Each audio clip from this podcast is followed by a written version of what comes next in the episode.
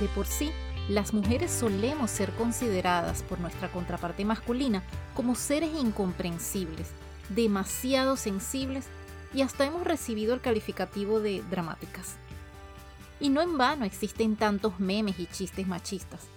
A fin de cuentas, los científicos han encontrado diferencias en las zonas cerebrales implicadas en el control de las emociones en ambos géneros, confirmando la creencia popular de que las mujeres somos más emocionales que los hombres. Pero esta situación no necesariamente desaparece con el pasar de los años. Muchas veces, a una determinada edad, las mujeres comienzan a sentirse menos comprendidas que nunca. Y esto ocurre especialmente cuando aparece el inevitable periodo de la menopausia. ¿Sabías que existen maneras de enfrentar no solo los cambios físicos, sino también los emocionales que trae consigo esta etapa de la vida?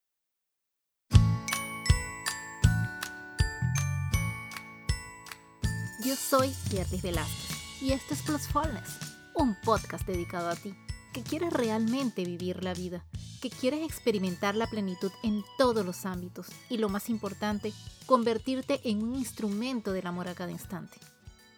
Permíteme acompañarte en este proceso y poner a tu disposición muchas herramientas que te serán de utilidad, porque vivir a plenitud sí es posible. La menopausia es un momento muy significativo en la vida de toda mujer y trae consigo una serie de alteraciones físicas y emocionales que coinciden con cambios vitales justamente debido a las variaciones hormonales que se producen. Todo esto afecta la calidad de vida de la mujer y sus relaciones personales y sociales. Los malestares asociados a la menopausia varían de una mujer a otra. Y aunque en esta etapa se puede recurrir a diferentes terapias controladas por un médico especializado, existen terapias alternativas que pueden ayudar a llevar esta etapa con una mejor actitud y un menor nivel de estrés. Así que para yo tratar este tema tan interesante he convocado a Valeria Espinosa, quien en su camino hacia la maternidad se encontró con varias dificultades relacionadas al aspecto hormonal buscando respuestas a sus malestares y soluciones que le ayudaran a optimizar su salud física, mental y emocional, experimentó con la alimentación saludable, la práctica de yoga, técnicas de relajación y acupuntura, teniendo resultados extraordinarios. Así que decidió reinventarse y en línea con ese cambio en su estilo de vida, abandonó el mundo corporativo y obtuvo certificaciones como coach en salud, como especialista en salud hormonal y como maestra de meditación. Actualmente ayuda a mujeres a encontrar el balance que necesitan para aliviar y sanar determinados malestares. Bienvenida Valeria, ¿cómo estás? Hola Gerlis, buenas tardes, ¿cómo estás? Muy bien. Estoy encantada de estar en tu programa. Gracias, no, más bien muchas gracias a ti por aceptar tan gentilmente mi invitación. Y fíjate que he iniciado este episodio haciendo referencia de manera jocosa a lo incomprensibles que solemos ser las mujeres para los caballeros. Y además he hecho referencia a una etapa de la vida de la mujer en la cual no necesita que le digan que es incomprensible, ya que en ese momento yo creo que lo tiene completamente claro y nos referimos cuando enfrenta el problema de la menopausia. Quizá de una u otra forma hay cierta preparación relacionada con los cambios físicos, pero no tanto con los cambios psicológicos. Valeria, en tu experiencia, ¿cuáles son esos síntomas que más preocupan a las damas en este momento? Bueno, Gerlis, eh, ante todo, nuevamente muchas gracias por tenerme en tu podcast. Y mm, yendo a tu pregunta directamente, es verdad, eh, cuando llegas a la menopausia, no solamente hay cambios físicos, que es lo que más o menos todas las mujeres llegan a sentir, como los calores o los sofocos. También hay una implicación emocional muy importante. Y muchas mujeres no entienden qué es lo que les está pasando. Cuando me refiero a sus estados de ánimo o los cambios en el estado de ánimo, hay mucho tema de irritabilidad, tristeza, falta de paciencia o tolerancia ante situaciones que en el pasado no, te afectaban mayormente, pero que ahora generan mucha eh, inestabilidad. También hay mujeres que experimentan por primera vez en sus vidas eh, ataques de ansiedad y hasta depresión eh, severa, muy marcada. Todo esto como parte de los cambios emocionales debido a la falta ya de la producción de estrógenos en, en nuestro cuerpo, que es la hormona que nos rige en nuestro sistema reproductivo mayormente, pero que afecta los cambios tanto físicos y emocionales cuando llegamos a la menopausia.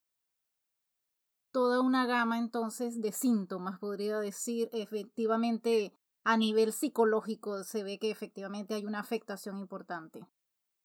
Pero Valeria, cuando yo veo tu blog, hablas desde una experiencia personal. Y lo primero que noté es que tú eres realmente joven. Entonces, te quiero preguntar, ¿existe una edad precisa para el inicio de este proceso de la menopausia o es frecuente, como entiendo que es tu caso, que se dé una menopausia temprana? ¿Qué es exactamente una menopausia temprana?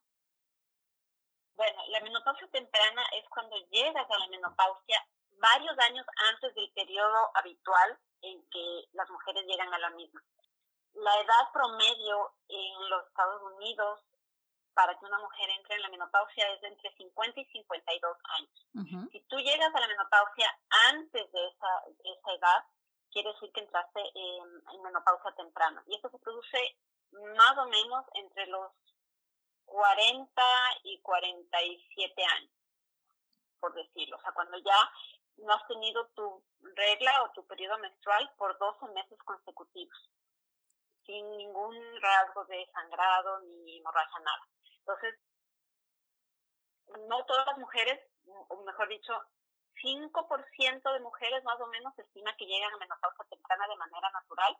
En mi caso, puede haber sido un factor genético, porque yo ya luego preguntando en mi familia tengo algunas personas relacionadas que han tenido menopausia temprana, pero no había ninguna razón de fondo para que esto me suceda. Puede haber casos en que sí, que si tú estás, has tenido alguna eh, enfermedad o has tenido algún tipo de desbalance muy fuerte, entres en menopausia temprana, pero no es lo habitual generalmente antes de entrar a la menopausia hay un periodo de transición que se conoce como la perimenopausia. Y este periodo eh, es entre 5 y 8 años antes de la menopausia. Y es aquí cuando uno empieza a sentir estos cambios, empieza a haber cambios, por ejemplo, en las eh, reglas. Por ejemplo, si tú eres una persona muy regular, empiezas a experimentar irregularidad o si tenían reglas muy largas, por ejemplo en mi caso yo tenía ocho días de reglas, de pronto bajaron a tres. O cosas así, cambios muy marcados que eso es lo primero, diría yo, ¿no? Los cambios en, en las reglas. Y después empieza un poco el tema físico, con los calores, los sofocos. En mi caso yo no sentí nada de eso, pero sí sentí un tema emocional, con mucha irritabilidad, mucha, mucha irritabilidad cada ser humano es distinto, cada mujer es distinta. Lo que me pasó a mí no necesariamente le tiene que pasar a otras mujeres, pero cada mujer seguro en algún momento de su vida llegará a la menopausia y la experimentará a su propia manera. Veo que es un proceso largo, de, de verdad, pues. Son años, pues, entonces.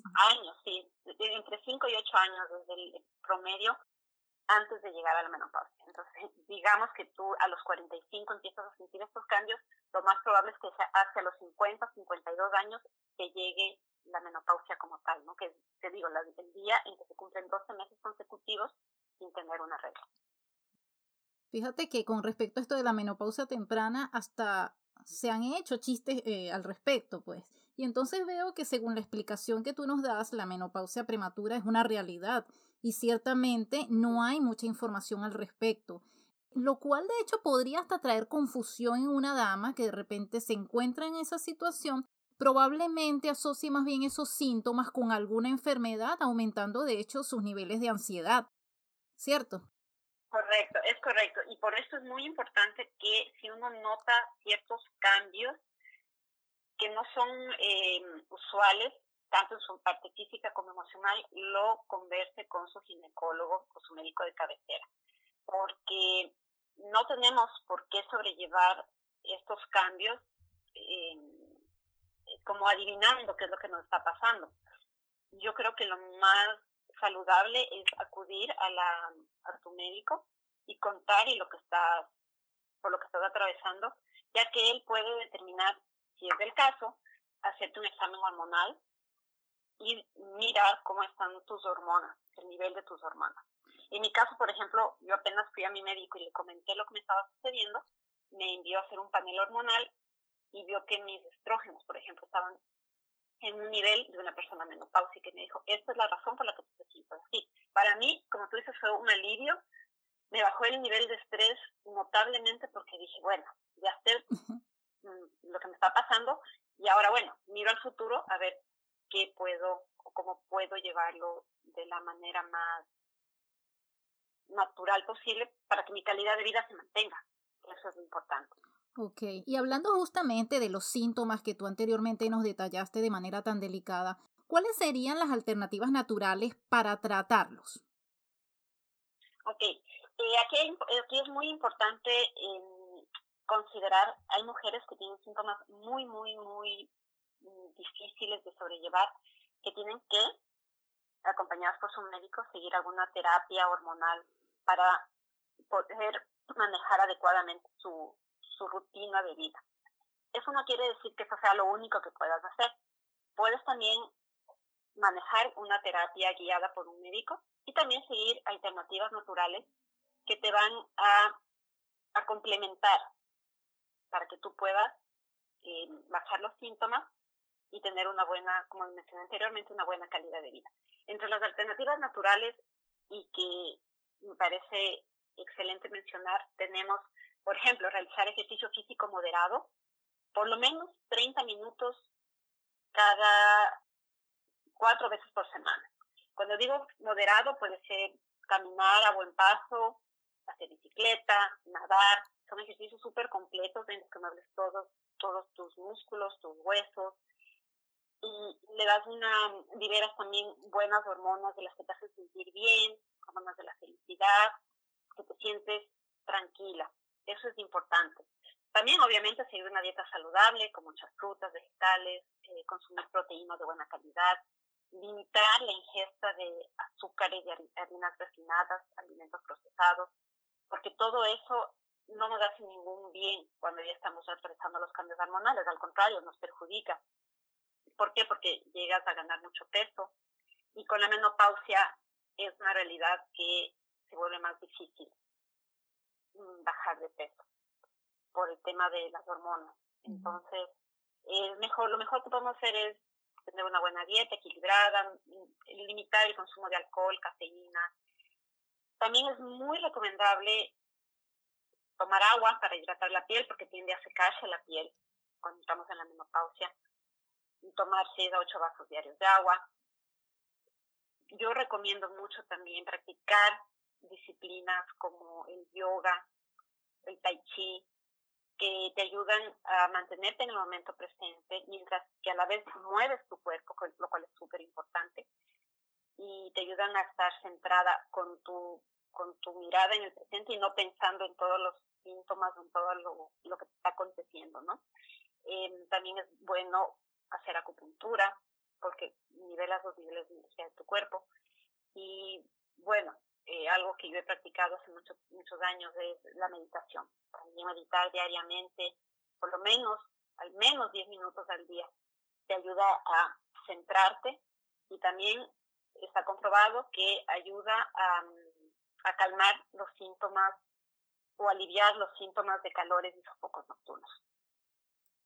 Ah, ah, has mencionado justamente lo de la práctica de la meditación. Aquí en Plus Fornes promovemos mucho justamente la meditación. Este, esta práctica está teniendo cada vez mayor presencia en los diferentes tratamientos no convencionales para el manejo de muchas dolencias. Este, pero sí me encantaría que profundizáramos un poco más en la forma en que ayuda particularmente la meditación a la mujer que se encuentra en esa etapa de la menopausia. Sí, claro. Eh, bueno, la meditación, como ahora ya se conoce, es una herramienta poderosa que tiene raíces en en culturas de Oriente y ha sido practicado desde hace miles de años.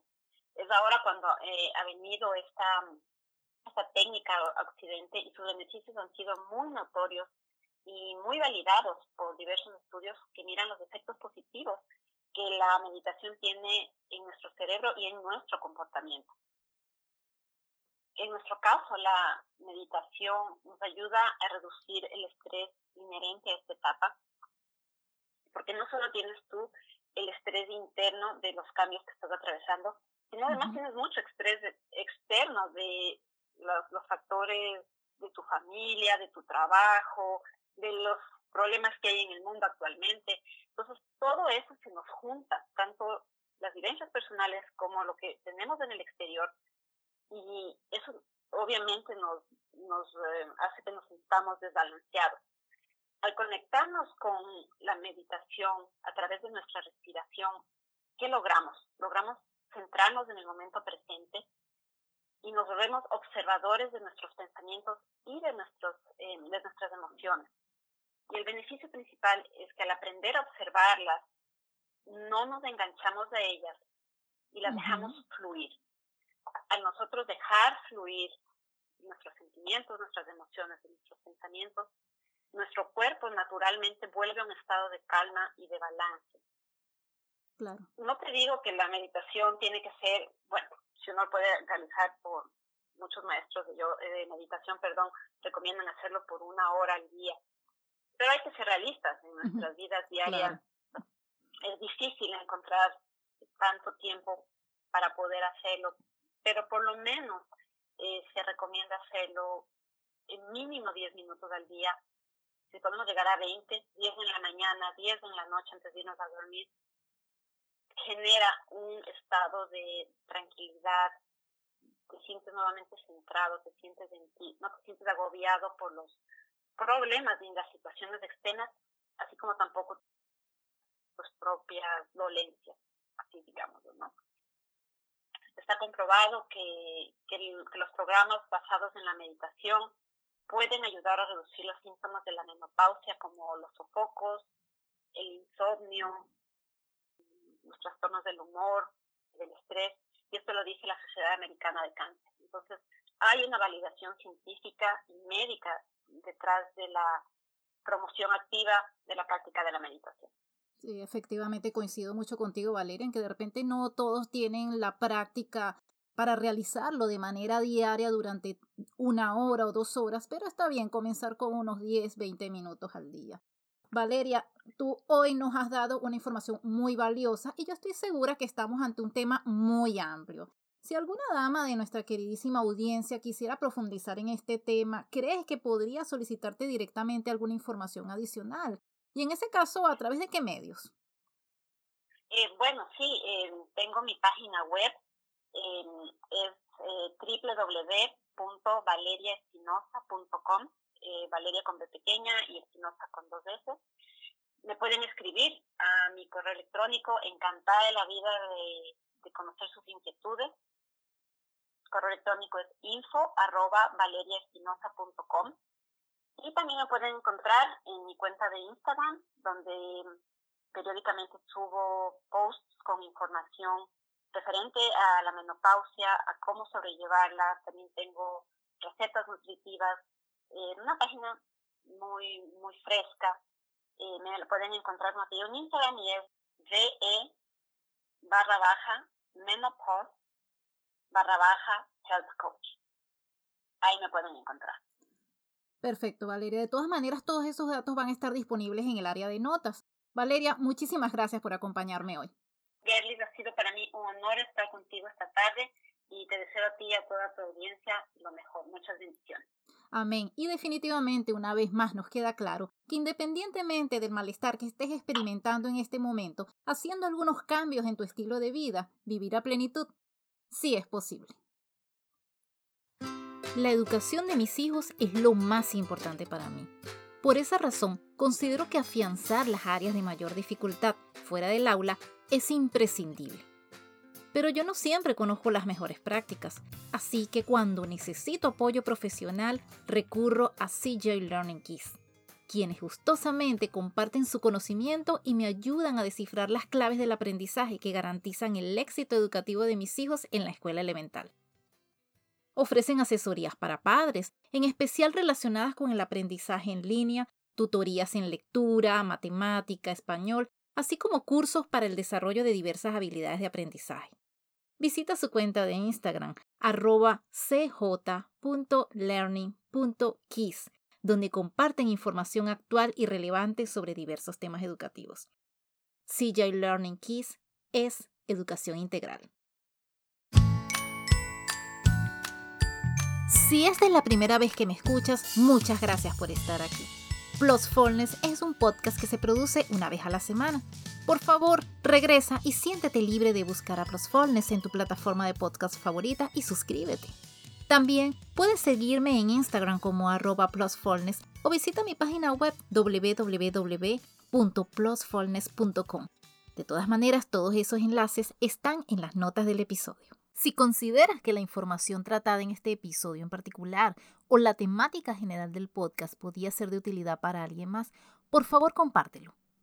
Asimismo, en la sección de notas de cada uno de los episodios encontrarás un enlace a través del cual, si así lo deseas, puedes contribuir amorosamente a la producción de este podcast. De antemano, muchas gracias por tu apoyo.